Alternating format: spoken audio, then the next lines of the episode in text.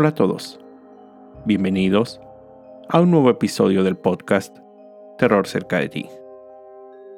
Como cada capítulo, quiero agradecer a todos los que semana a semana escuchan el podcast, así como dar la bienvenida a los que lo hacen por primera vez. No olviden seguirme en Spotify y calificar y dejar un comentario en iTunes. Esto ayuda a que el podcast llegue a más personas. Recuerden seguir mis redes sociales, arroba terrorcerca, en Twitter, Facebook e Instagram, donde publico contenido adicional a los episodios.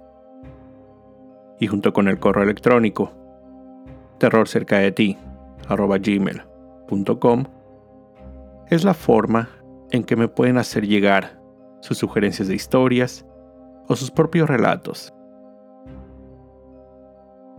La historia de esta semana fue una recomendación de un gran amigo, Diniz, de ascendencia portuguesa. De ahí su sugerencia.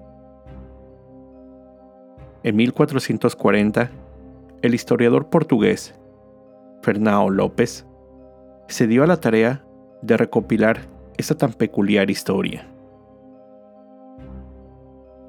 El príncipe Pedro I, conocido después como Pedro el Justo o Pedro el Cruel, sobrenombres curiosamente opuestos. Él nació el 19 de abril de 1320 en Coimbra. Era el hijo del rey de Portugal Alfonso IV y su esposa Beatriz de Castilla. En 1328, es decir, con tan solo ocho años de edad, Pedro, el heredero al trono portugués, fue prometido a casarse con Blanca de Castilla, por un acuerdo establecido entre ambos padres. Sin embargo, el matrimonio nunca se consumó, ya que la joven era muy débil, tanto física como mentalmente. Debido a esto, el compromiso fue roto.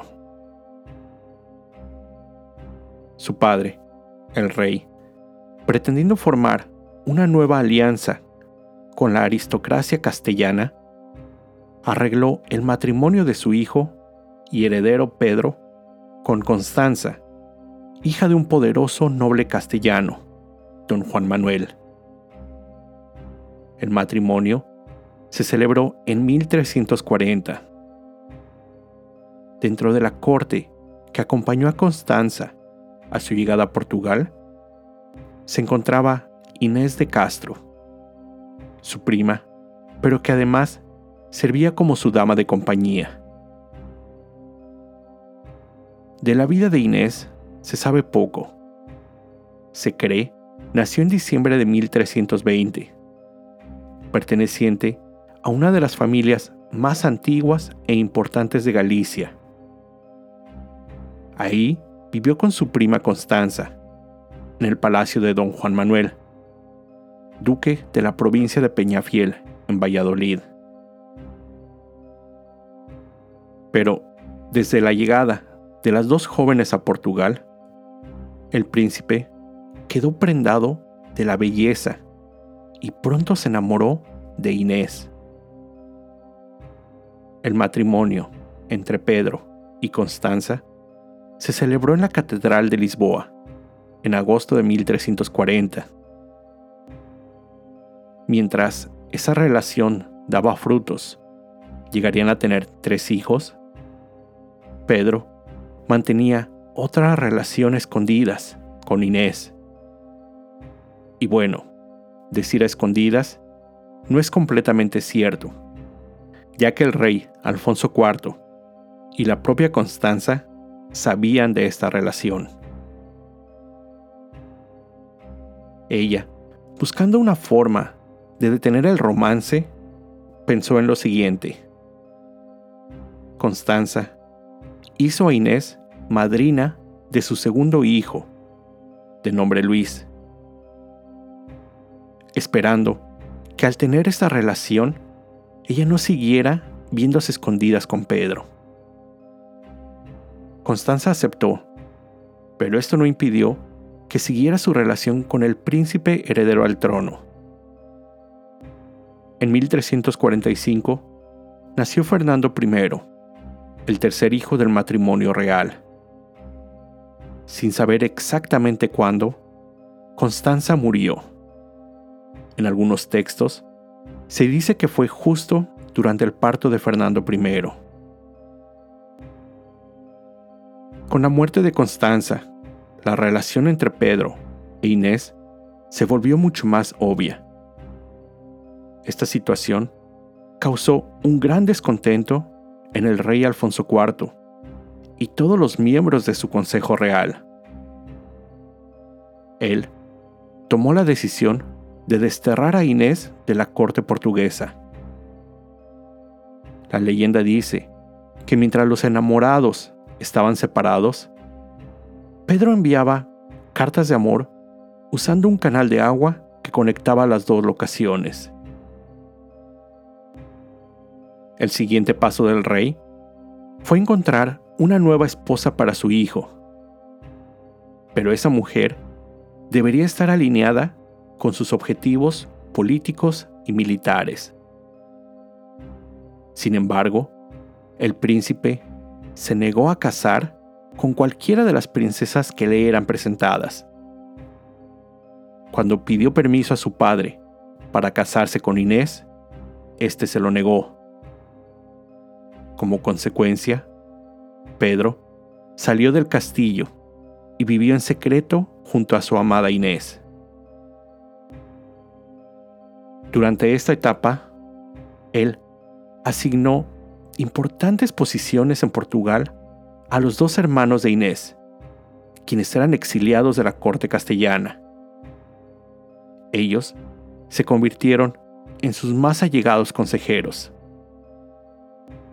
Además de la relación, nacieron cuatro hijos, Alfonso, Beatriz, Juan y Dionisio.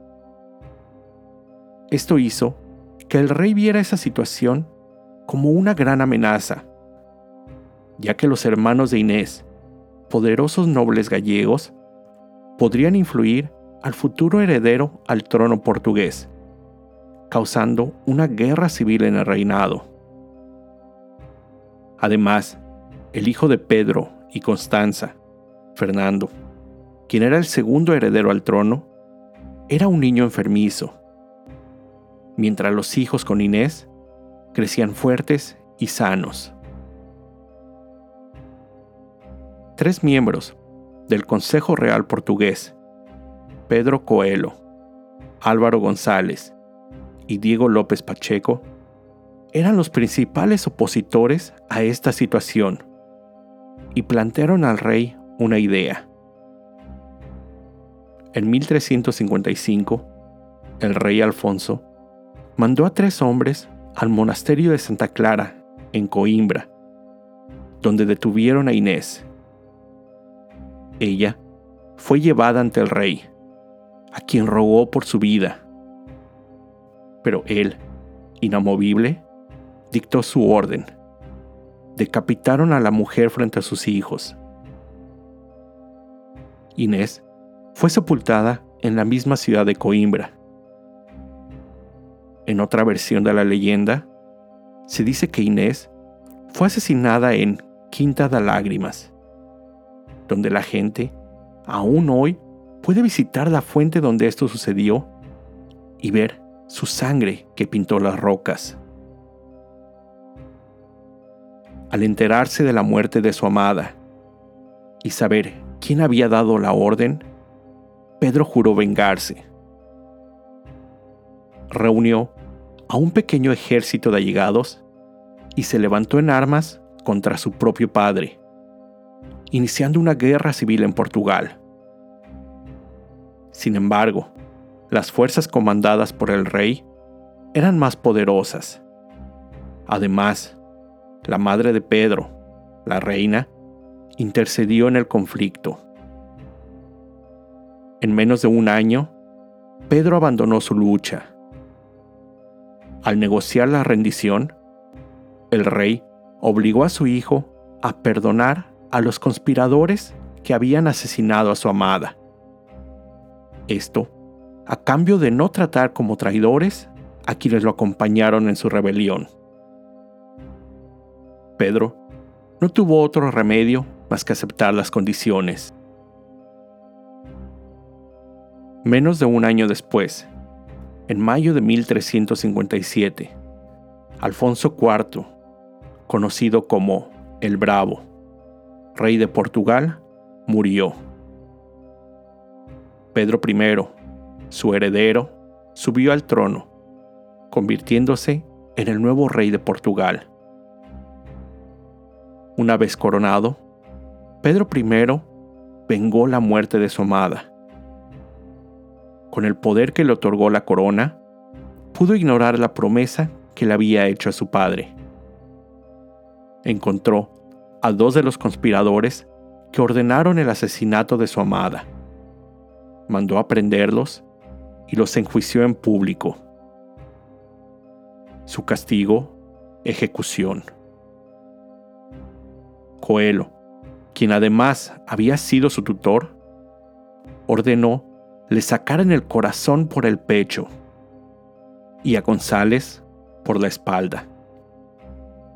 Hizo esto a manera de traer justicia por lo que ellos le habían hecho. Este acto le ganó el sobrenombre de Pedro I, el Cruel. El último conspirador asesino, Diego López Pacheco, logró escapar hacia Francia y en 1361 el rey perdonaría su vida. Después de vengar su muerte, Pedro I juró hacer a Inés reina de Portugal, ya que, de acuerdo a su testimonio, con sus manos sobre los evangelios, juró se había casado a escondidas con ella. Esto por temor a represalias de su padre. La ceremonia se llevó a cabo mientras Inés se encontraba exiliada. El nuevo rey mandó construir dos tumbas reales en el monasterio de Alcobaca para él e Inés. En 1360, cinco años después de su muerte, desenterró el cuerpo en descomposición de Inés y organizó una procesión ceremonial. De acuerdo con el historiador Fernando López, el cuerpo fue escoltado por nobles a caballo, damas y clérigos. Durante el recorrido, miles de personas sostuvieron velas para que el cuerpo siempre estuviera iluminado. Heinrich Schoffer, autor del libro Historia de Portugal, describió el evento con la siguiente metáfora. Cito. Inés de Castro fue llevada hasta Alcobaca entre dos líneas de estrellas. Cuando los restos de Inés llegaron a su destino, ella fue oficialmente nombrada reina, por lo que fue sepultada como tal, y sus restos descansarían en la bella tumba, esperando ser acompañada por Pedro en su muerte. Pero es aquí donde la historia toma un giro macabro. Una leyenda surgió, que corrió de boca en boca a través de los siglos, haciéndola cada vez más oscura, tomando un tono más literal relativo a la idea de la reina muerta. En 1577, Jerónimo Bermúdez escribió sus tragedias, Nice Lastimosa y Nice Laureada, donde cuenta la historia de Pedro e Inés, solo que en su obra agrega un nuevo detalle. El autor escribió que cuando Pedro recibió el cuerpo en descomposición de Inés, este fue vestido con las ropas reales adornado con joyas, fue sentada en el trono y coronada en una ceremonia oficial. Después de la ceremonia, como era costumbre, y forzando a la corte entera jurar obediencia a su reina, los nobles de la corte y clérigos besaron la mano cadavérica de su reina muerta, mientras trataban de controlar el asco provocado. Al terminar, su cadáver fue puesto a descansar en la tumba que él había mandado construir. Las tumbas fueron construidas entre 1358 y 1367. Se desconoce al autor, aunque se asume era portugués con cierta influencia francesa. Fueron construidas con mármol y piedra caliza desde el siglo XX, se encuentran en el ala sur del monasterio de Alcobaca, localizadas una frente a la otra.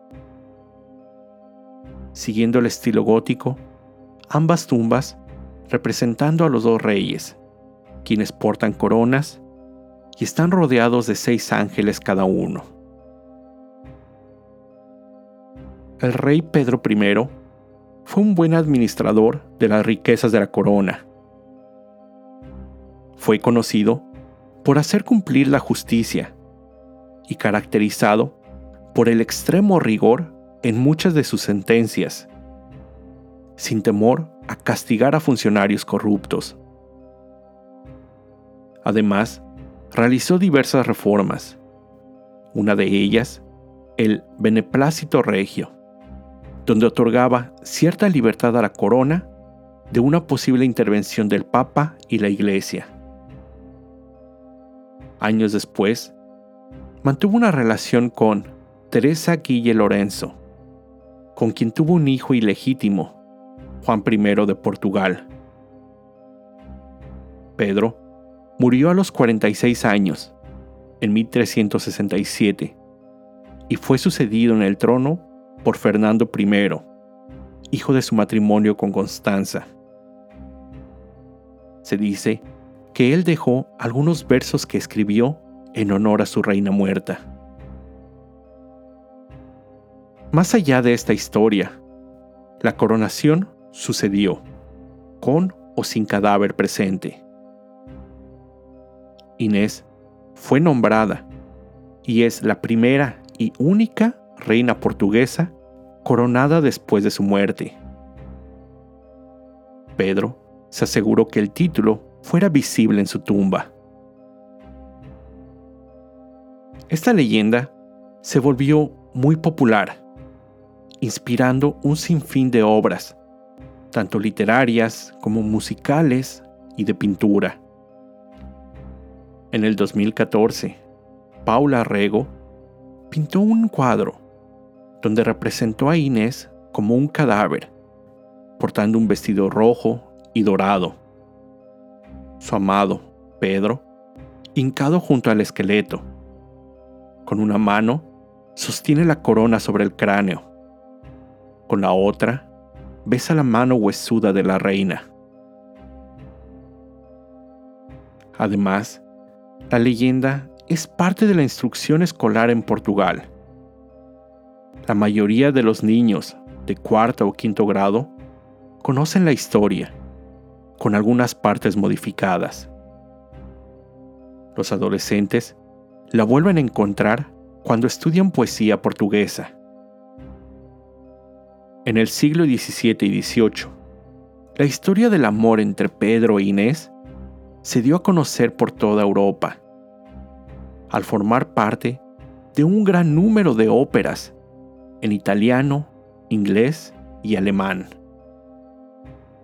Más recientemente, ha inspirado varias películas y una serie de televisión, todas en portugués. Agora é tarde, Inés es morta. Es muy tarde, Inés está muerta. Es un dicho muy popular, usado frecuentemente por los portugueses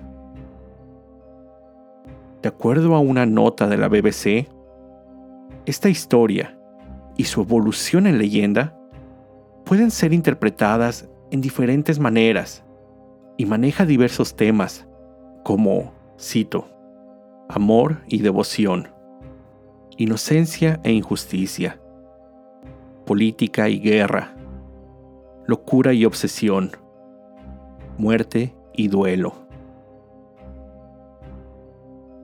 Esta leyenda, aunque posiblemente no tan conocida para muchos de nosotros, ha inspirado una gran diversidad de enfoques, solo comparable, posiblemente, con la historia de Romeo y Julieta. Esta fue la historia de Inés, la reina muerta. Con esto llego al final de este episodio. Como siempre, te recuerdo estar alerta de todo lo que pasa a tu alrededor, ya que el terror está donde menos te lo esperas. El terror está cerca de ti. Cuando el miedo se convierte en terror, hay una historia que contar.